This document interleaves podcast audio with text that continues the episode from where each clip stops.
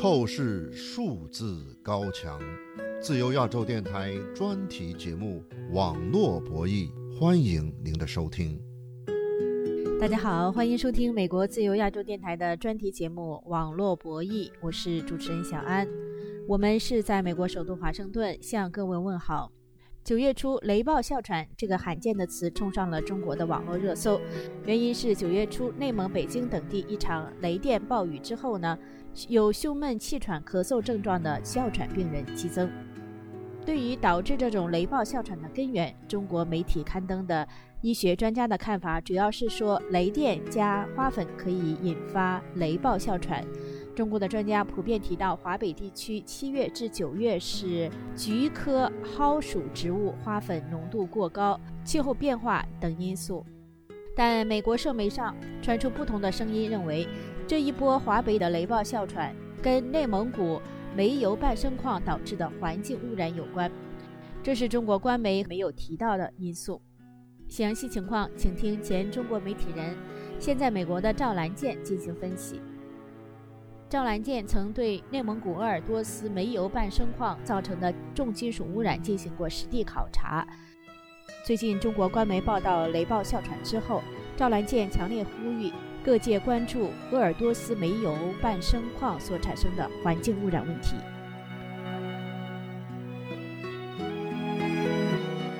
呃，赵兰健先生，中国媒体称为“雷暴哮喘”，就是内蒙古呢等地突发雷暴雨。九月二号的时候，内蒙古医科大学附属医院就有八百多名患者是哮喘症状。另外一家医院，内蒙古自治区的。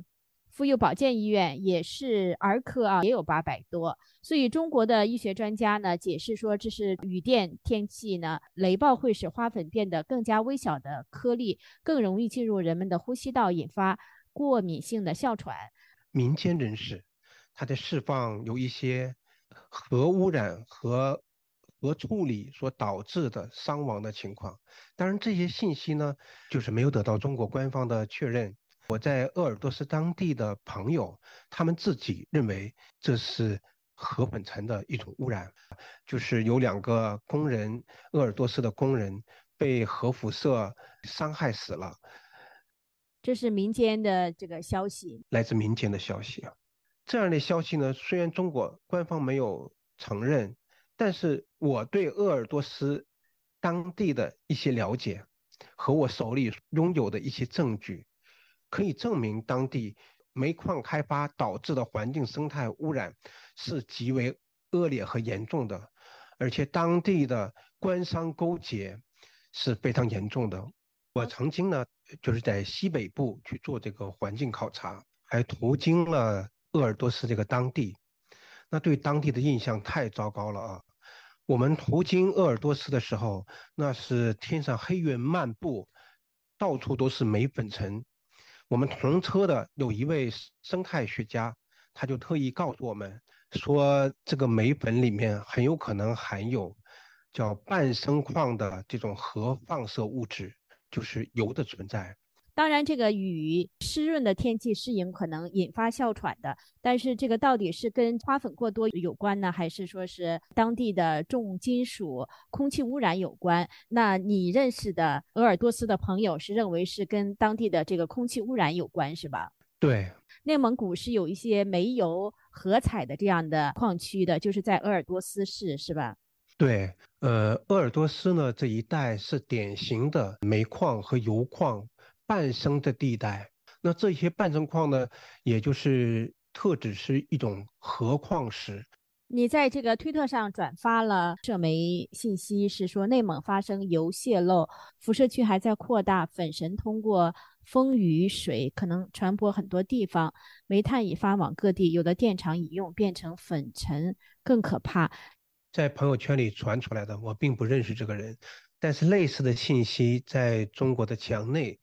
平台上和私下对话里面传播的非常多。他所配发的照片就是医院里看哮喘的病人的这个照片，就是中国媒体所报道的雷暴哮喘，是吧？对，医院人满为患，这是当地的人人都知道的情况。甚至呢，在最近这几天，我在北京的朋友也有了雷暴哮喘的症状，他们有三四个人都去到医院去做了检查。那鄂尔多斯的所谓的这种雷暴哮喘，或者已经传播到北京了。那至于它是什么样的一种成分，那呃，中国的官方呢，仅是把它说成是。花粉过敏，但是在鄂尔多斯当地的朋友和我在北京的朋友，他们自己都不确信这些事儿。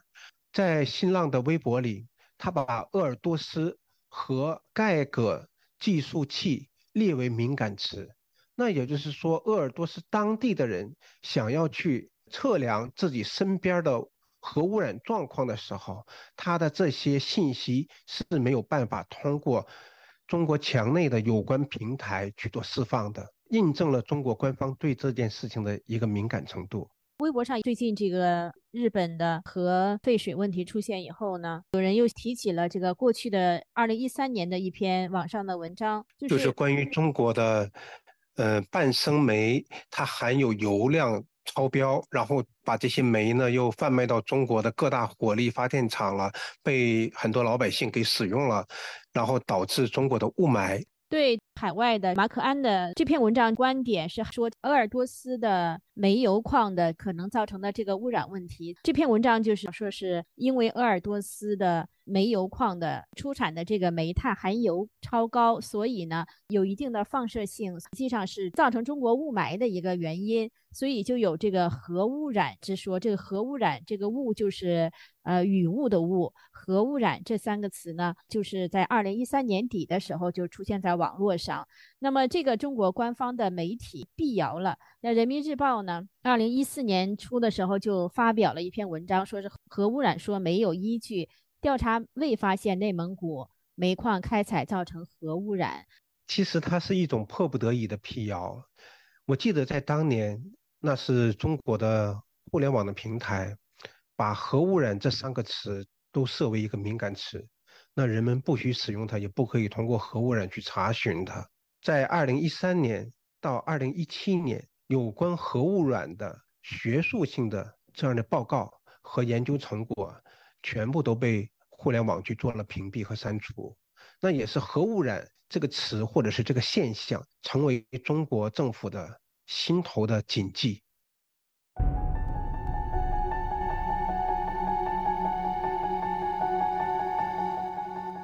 各位听众，欢迎继续收听美国自由亚洲电台的专题节目《网络博弈》，我是主持人小安。网络博弈节目关注中国网络自由状况，介绍中国网络上被封禁的敏感内容。与内蒙古鄂尔多斯煤油矿有关的环境污染问题，在中国网络和社媒上是遭到封禁的敏感话题。那么，最近九月初，有关内蒙古等地雷暴哮喘现象，中国官方没有报道的环境污染方面的因素，请继续收听我们对现在海外的前中国媒体人赵兰健的专访。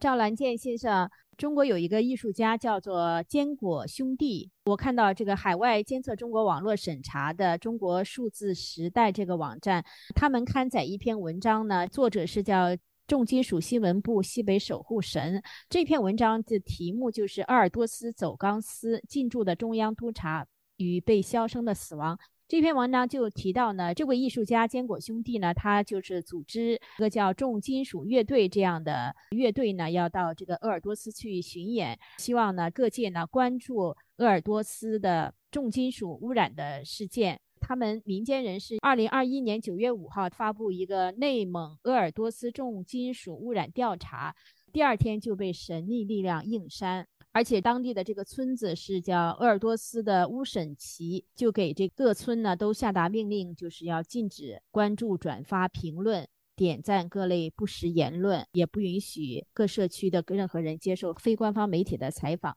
要求当地的民众呢销毁这个鸟的尸体、候鸟的尸体，隐匿这种污染的证据。这是这篇文章所说的。这些情况呢，其实我在二零一四年。抵达唐格里沙漠的时候，我全部都经历过。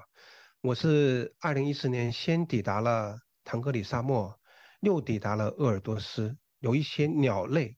被重金属所毒死、所污染。那我在二零一四年在唐格里沙漠就拍摄和见证了这些环境生态恶果。我印象当中是二零一九年曾经在鄂尔多斯传出来过很多候鸟是被毒死了，这些生态环境的恶果被中国政府是严厉禁止和打压了。那像这样的背景之下，再加上中国政府的对一些新闻现象的禁止和打压。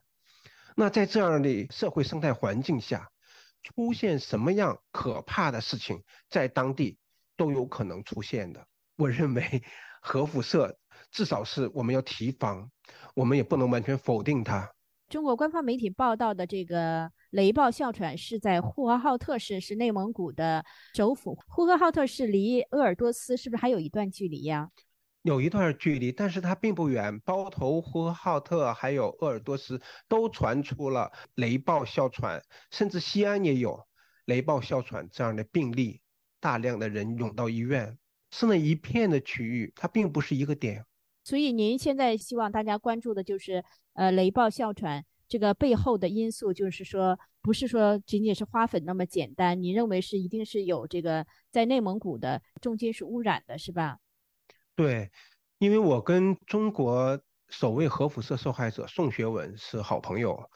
我曾经呢有二十年的时间跟踪他、采访他，多次到达他家里，二零一八年还在他家里过新年啊。那么宋学文在离世之后，他的善款是我在朋友圈帮他筹集的，一共筹集了十五万人民币的钱，交给他妻子赡养小孩啊，度过他眼前的难关。所以我知道这种核辐射无奈的一面啊，因为宋学文虽然是在一个工作当中，在极化公司的工作当中，他被呃核辐射材料所辐射坏了，导致高位截瘫，而且是严重的残疾啊。那宋学文他并没有得到中国政府的相应的支持啊，一点都没有，非常悲惨。中国其他的地方的。呃，网友和群众一定要小心这种核辐射的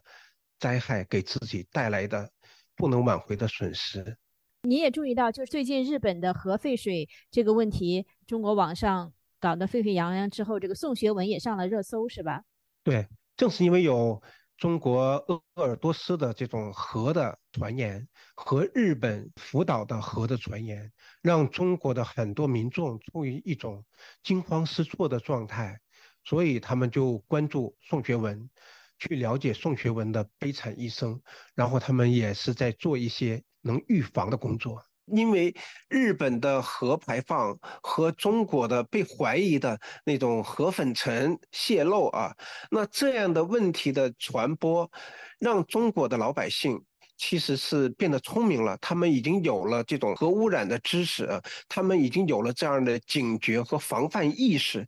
那中国政府一开始只是想拿日本的核排放一个核问题去转移国内的矛盾。但是，这样的问题恰好又成了对中国全民的核危机的一个反面的普及和教育。